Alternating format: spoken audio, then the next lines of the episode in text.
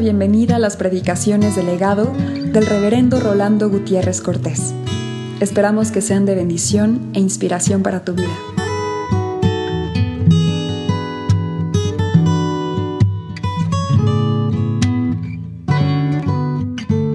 Mateo 18. El verso 6 al verso 9 de este capítulo dice así el Evangelio. Y cualquiera que haga tropezar a alguno de estos pequeños que creen en mí, mejor le fuera que se le colgase al cuello una piedra de molino, de asno, y que se le hundiese en lo profundo del mar. Ay del mundo por los tropiezos. Porque es necesario que vengan tropiezos, pero hay de aquel hombre por quien viene el tropiezo. Por tanto, si tu mano o tu pie te es ocasión de caer, córtalo y échalo de ti. Mejor te es entrar en la vida cojo o manco que teniendo dos manos o dos pies ser echado en el fuego eterno. Y si tu ojo te es ocasión de caer, sácalo y échalo de ti. Mejor te es entrar con un solo ojo en la vida que teniendo dos ojos ser echado en el infierno de fuego si fui motivo de dolor, oh Cristo, si por mi causa el débil tropezó, perdón te ruego, mi Señor y Dios. Cualquiera que haga tropezar a alguno de estos pequeños que creen en mí, mejor le fuera que se le colgase al cuello una piedra de molino de asno y que se le hundiese en lo profundo del mar. La palabra del Señor en esta hora nos habla sobre las ofensas sin embargo, yo voy a usar un término que nos va a ayudar a entender esta lección sobre las ofensas. Un término un tanto familiar, pero que espero que no ofenda ningún oído, mucho menos ningún corazón, pero que Dios me dé la gracia para comunicar el mensaje. La palabra que quiero usar, que es un tanto familiar, pero que creo que va a expresar lo que yo entiendo en el pasaje, es la palabra querendón. Y yo entiendo por querendón a alguien que es incluso hasta empalagoso. Y yo quisiera hacer ver que en el fondo de este pasaje Dios ama a los querendones con él. El ejemplo es muy fácil a nivel de familia, porque nosotros podemos tener un hijo que es querendón, un tanto empalagoso incluso. Se acerca a nosotros, nos besa, nos peina, nos hace algún cafecito. Es querendón. O querendón, una hija. Y los que hayamos tenido alguna experiencia de este tipo como padres, vamos a entender que hay algo en un hijo especialmente chiquito que nos atrae cuando es querendón, cuando es servicial, cuando trata de gratarnos. Esto de gratar va en proporción directa con hacer la voluntad de, de alguien. Por ejemplo, cuando uno quiere gratar a una niña porque anda enamorado de ella. Si a ella le gustan flores, no le llevo frutas. Pero si a ella le gustan frutas, no le llevo flores. Si a ella le gustan serenatas, no le regalo un disco de Bach, pero si le gusta Bach, no le llevo serenatas. Ahora, si le, gustan las dos cosas, pero le llevo serenata y le gusta Bach. ¿Qué es lo que estamos haciendo? Gratando su voluntad. Hacer la voluntad de Dios es gratarle. Querer quedar bien con Él, ser querendo. Si a Él le gusta eso, eso hago En el Nuevo Testamento, cuando Jesús está hablando acerca de las ofensas, a él le lastima mucho que le lastimen a sus hijitos querendones, a los que son casi niñones, y que como niño le buscan. No le agrada al Señor que lastime uno a sus hijos pequeños. Él lo tiene en grande estima. Y así dice, y cualquiera que haga tropezar a alguno de estos pequeños que creen en mí, que me buscan, que me procuran, mejor le fuera que se le colgase al cuello una piedra de molino de asno y que se le hundiese en lo profundo del mar. Porque el Señor no quiere que a los que creen en Él como un niño, que los que le buscan a Él como un niño, que le procuran a Él como un niño, persona alguna ose interponerse o lastimarlo o escandalizarlo. Posteriormente, en un verso que veremos de ver luego, no en esta noche, pero en el siguiente estudio, sería que de tal manera el Señor se ocupa de esta gente que sus ángeles ven el rostro de su Padre, ¿no es cierto? Haciendo ver que nosotros tenemos un ángel como niños, no solamente como niños pequeñitos, sino como niños en la fe. A veces pensamos, qué suerte la que tuvo fulano de tal, que no le pasó a más determinado tipo de problema y accidente. El Señor acampa alrededor de los que le temen y lo defienden. Y sus ángeles manda para que sus pies no tropiecen en piedra. Y esto es una doctrina muy clara en la Escritura. Y a estos niños querendones, con los cuales Dios se grata, de tal manera los cela que no permite ni tolera que les sean escándalo en sus vidas. Para Él, para Dios, la vida es sagrada. Nadie puede andar tocando una vida. Esto se ve claramente cuando dice no matarás. No más que lo vemos un poco fuerte, dice no matarás, pero eso de no matarás es porque la vida del otro es sagrada. No puede lastimarse. Pero la vida de un creyente no solamente es sagrada, sino que no debe ser escandalizada por nadie. Ay de aquel por el que el escándalo viene. Escándalo es una expresión griega que nosotros lo usamos también en español, pero que es una piedra que le sirve a uno de tropiezo. Y cualquier conducta mala que puede ser para que otro tropiece es pecaminoso. De tal manera llega esto a ser así que dice el Señor en su palabra, si alguno se escandaliza porque yo como carne, pues no como carne. Me importa el hermano. Si alguno se escandaliza porque yo tomo vino, pues no tomo vino. Si alguno se escandaliza porque yo hago de esta manera o de la otra, pues me abstengo de hacer eso. Porque mi hermano es sagrado. Porque así como la vida es sagrada, la del creyente no debe ser escandalizada por nadie, porque los tropiezos entorpecen la buena marcha del mundo máxime los causados por quienes menosprecian el acercamiento de fe de los hombres hacia Dios. Por eso Jesús defiende a quienes se acercan a Él como pequeños diciendo, no se los estrobéis, no se los estrobéis. Así vienen, así se reciben.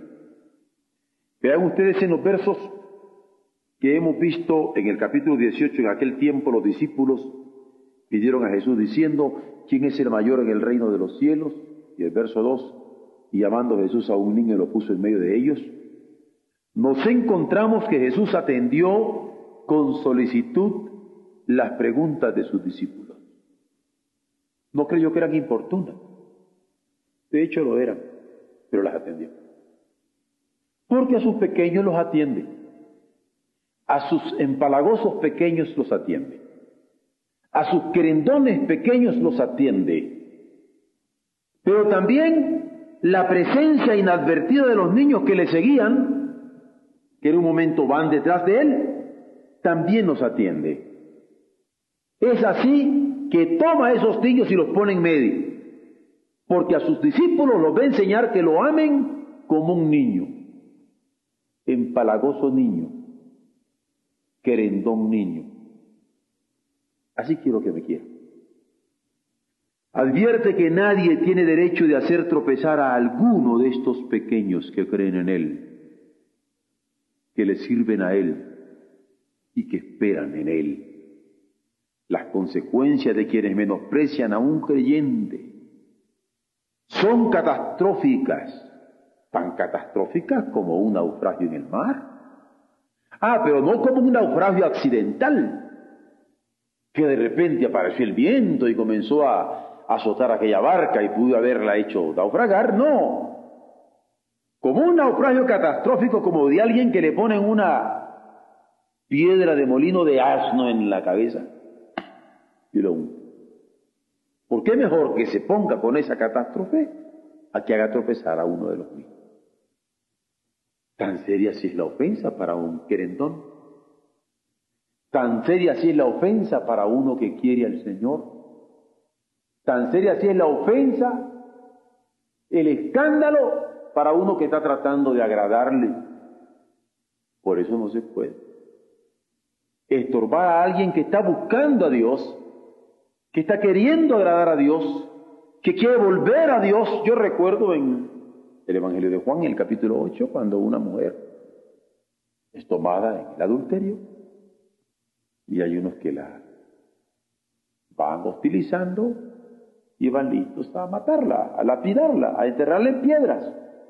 Y cuando llegan donde Jesús y le exponen que habiendo sido tomada en adulterio debía ser lapidada, que, que decía él tratando de tentarle, porque si decía que, que no, pues estaba contraviniendo la ley de Moisés. Si decía que sí, le podrían haber dicho no que no. Pero el Señor, sabiendo cuál era la intención de ellos, le responde diciendo, quien de vosotros se sienta sin pecado, que lance la primera piedra. Y todos nosotros sabemos cuál fue la reacción de ellos. Uno a uno fue soltando sus piedras, dándole la espalda al Señor, dejando solo a aquella mujer, mientras él estaba escribiendo en tierra y cuando levantó sus ojos, lo que vio fue aquella mujer rodeada de las piedras, pero no contra ella, sino de aquellos que las estaban dejando. ¿Por qué? Porque hay un momento que quien viene a Él no puede ser estorbado. Porque de la misma manera que dijo, no se los estorbéis cuando los niños estaban tratando de buscarle, también olímpicamente dice, al que vi viene, no le echo fuera. Y hay de aquel que ose escandalizar a uno de los míos, estorbar a uno de los míos. Mejor que se ponga una piedra de molido y asno en el cuello y se lance en lo profundo de la mar. ¿Qué se le ocurra siquiera? Tratar de estorbar.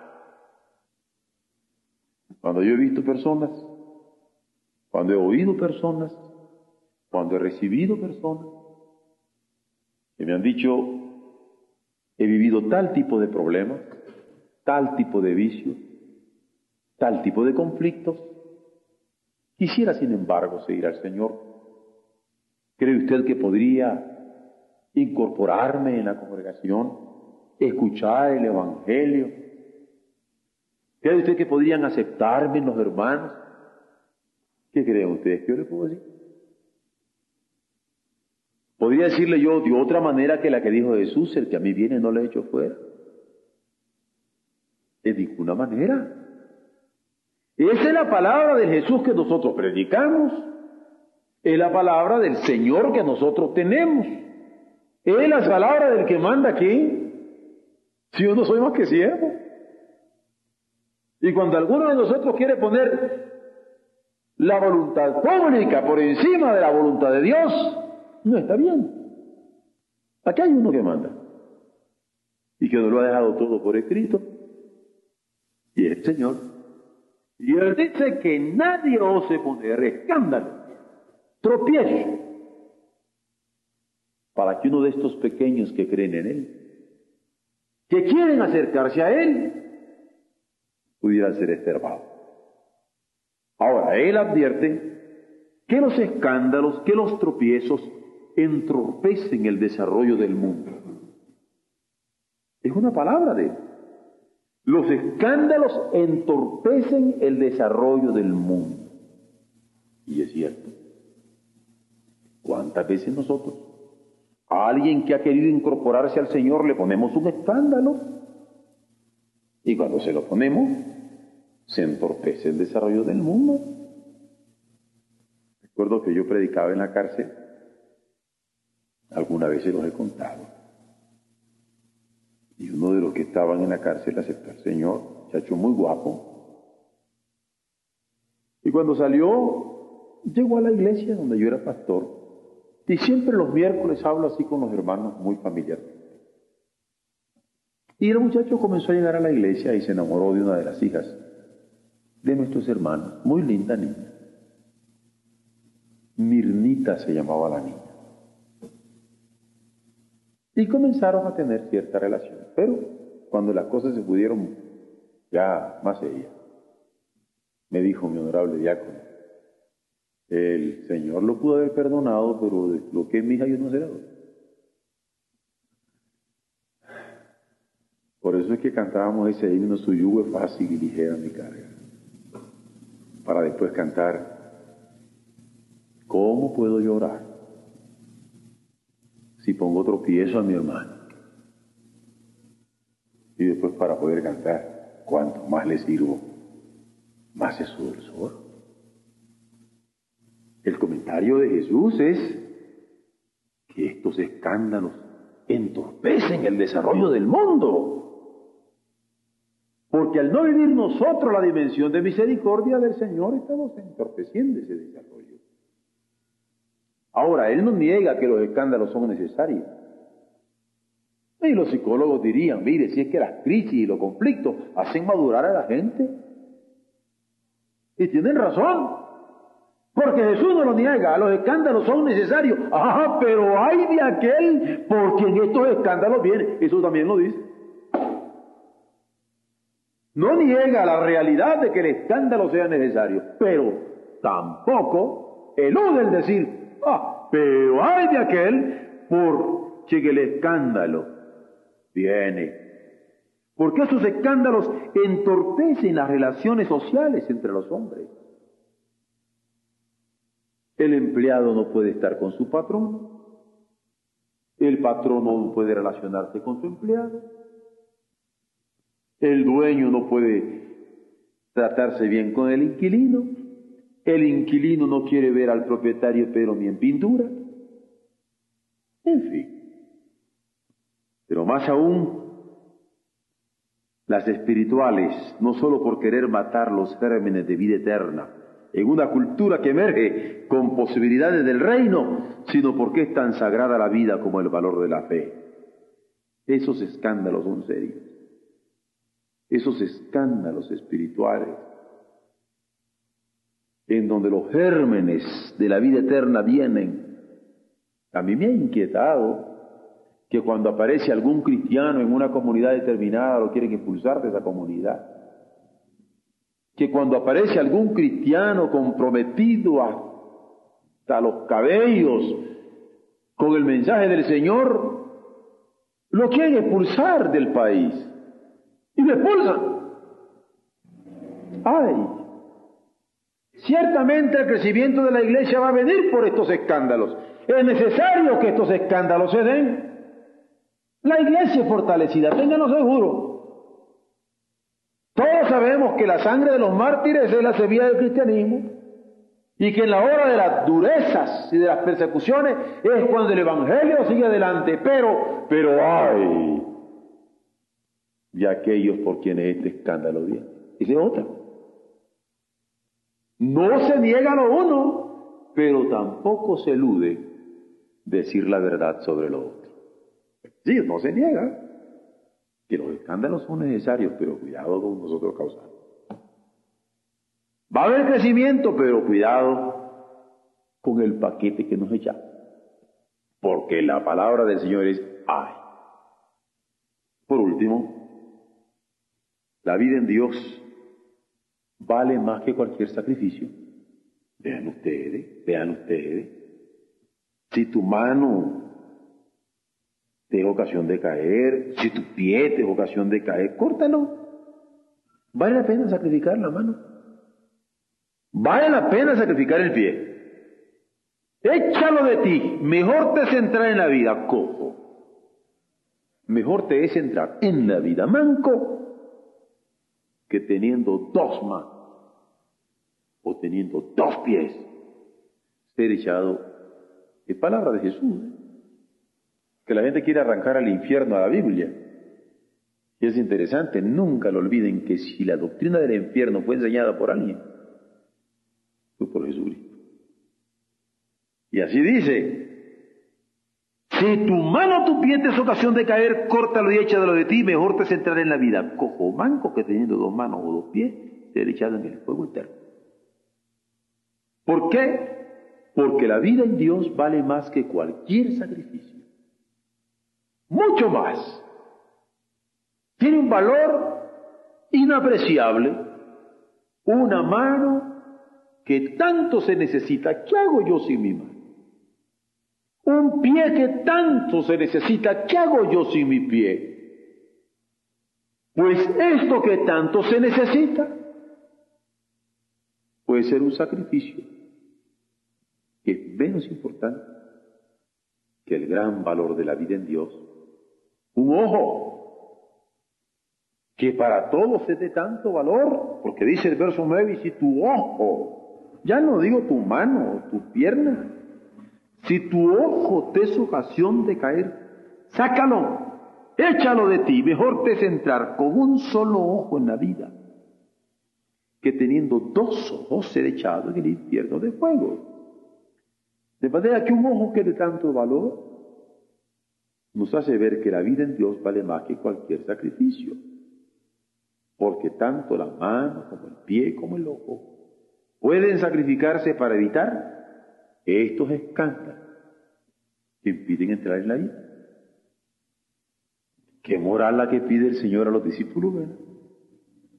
Porque a veces nos podemos desmoralizar sin una mano, o nos podemos desmoralizar sin una pierna, o nos podemos desmoralizar sin un ojo, y nos podemos sentir totalmente derrotados porque ya perdimos esas posibilidades de caminar o de desplazarnos o de tocar algo o de ver.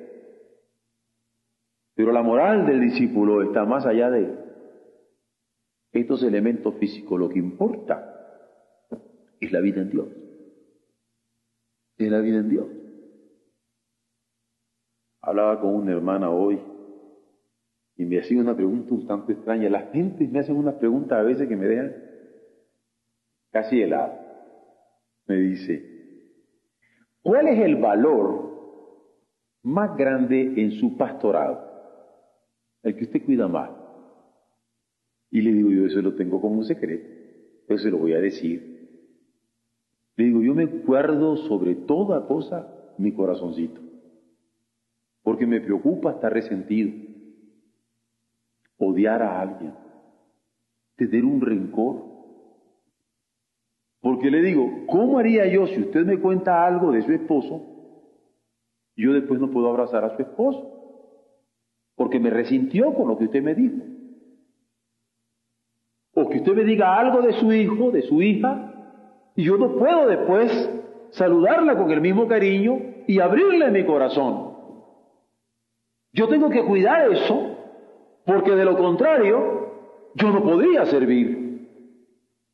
Y ese es el gran secretito a nivel pastoral. Sobre toda cosa guardada, guarda tu corazón, del mal a la vida. Y le decía yo, sea por botones. Vean ustedes la moral del Señor. Porque Dios no quiere querendones. Dios no quiere melosos. No quiere así. Que le amemos a Él. Es en la medida en que somos querendones con Dios amorosos con Dios, que podemos ser querendones con los hermanos y amorosos con los hermanos. Y no es cierto que cualquier querendón sale de lo racional. Hasta le dicen barberos. ¿Eh? Anda barbeando a su papá. A una niñita querendona, a un niñito querendón, barbero con su papá. Es que re barbero. Dios nos quiere barberos. Así nos quiere. Quiere que le agrademos. ¿Saben ustedes que de Jesús lo que dijo fue, este es mi hijo amado?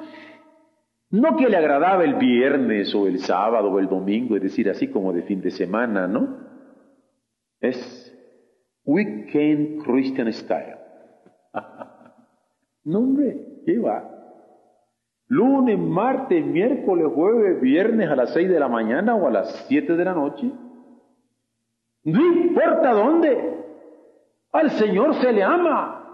Todos los días, todos los meses, todos los años, en todas las edades, en cualquier circunstancia, como niñitos querendones de su Padre.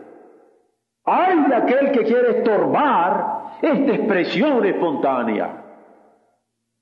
Qué lindo cuando nosotros podemos amar a Dios con la espontaneidad de un niño querendón con su papá.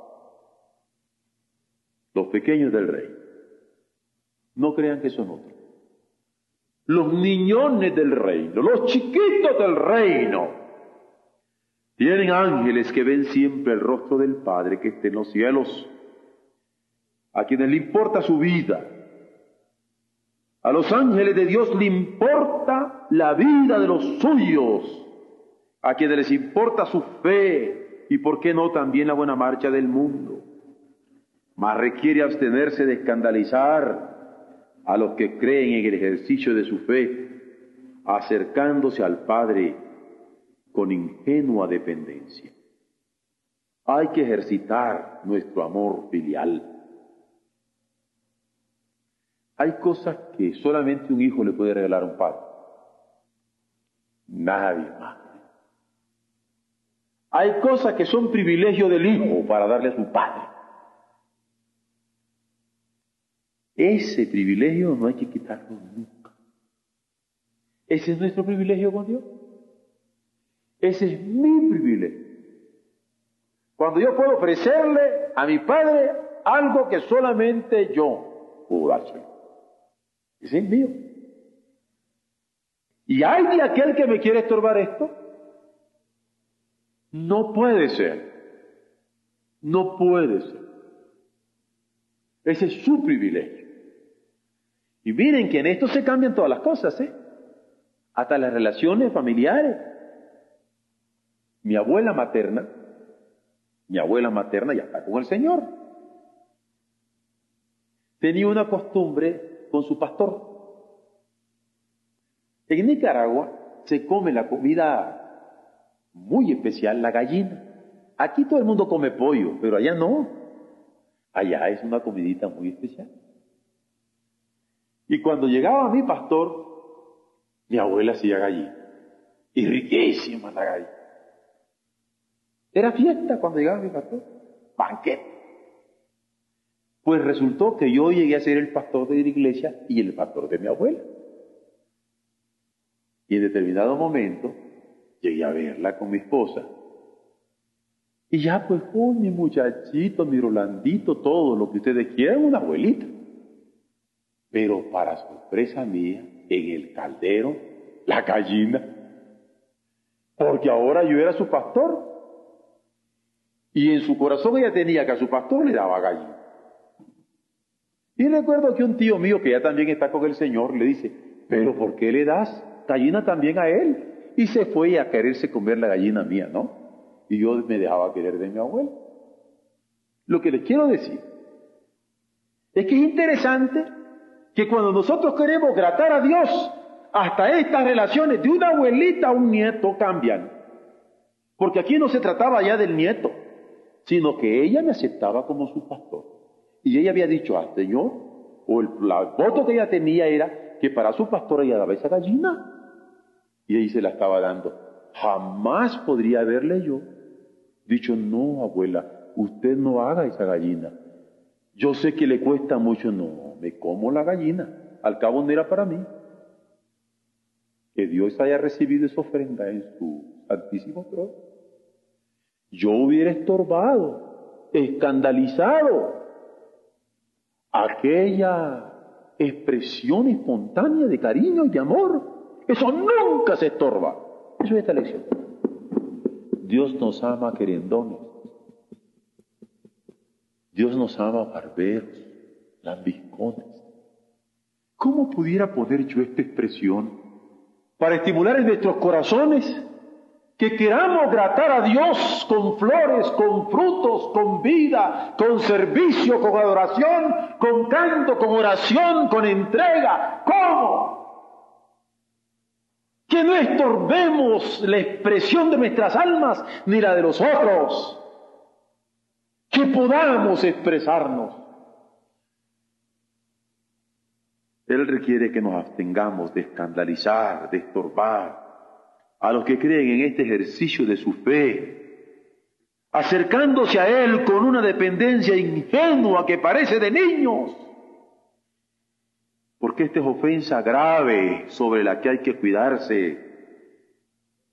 ¿Cómo cela Jesús este acercamiento al Padre? Porque Él quiere que como niños volquemos nuestro corazón con sed de su presencia dándole gracias infinitas, porque quienes le buscan como niño que se entrecuela en alguna multitud, así le buscan para tocarle, para seguirle, para amarle, para celebrarle, suplicantes porque nos libre de ser escándalo para alguno de ellos. ¿Ven cómo este pasaje nos habla sobre las ofensas? ¿Las ofensas? Sí,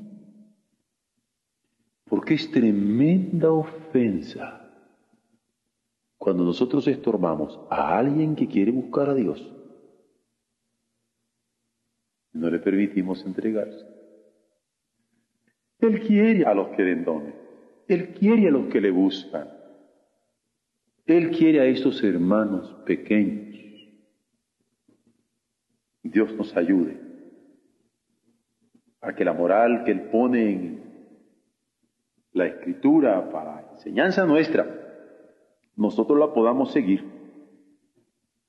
Y que esta lección sea aprendida por todos nosotros.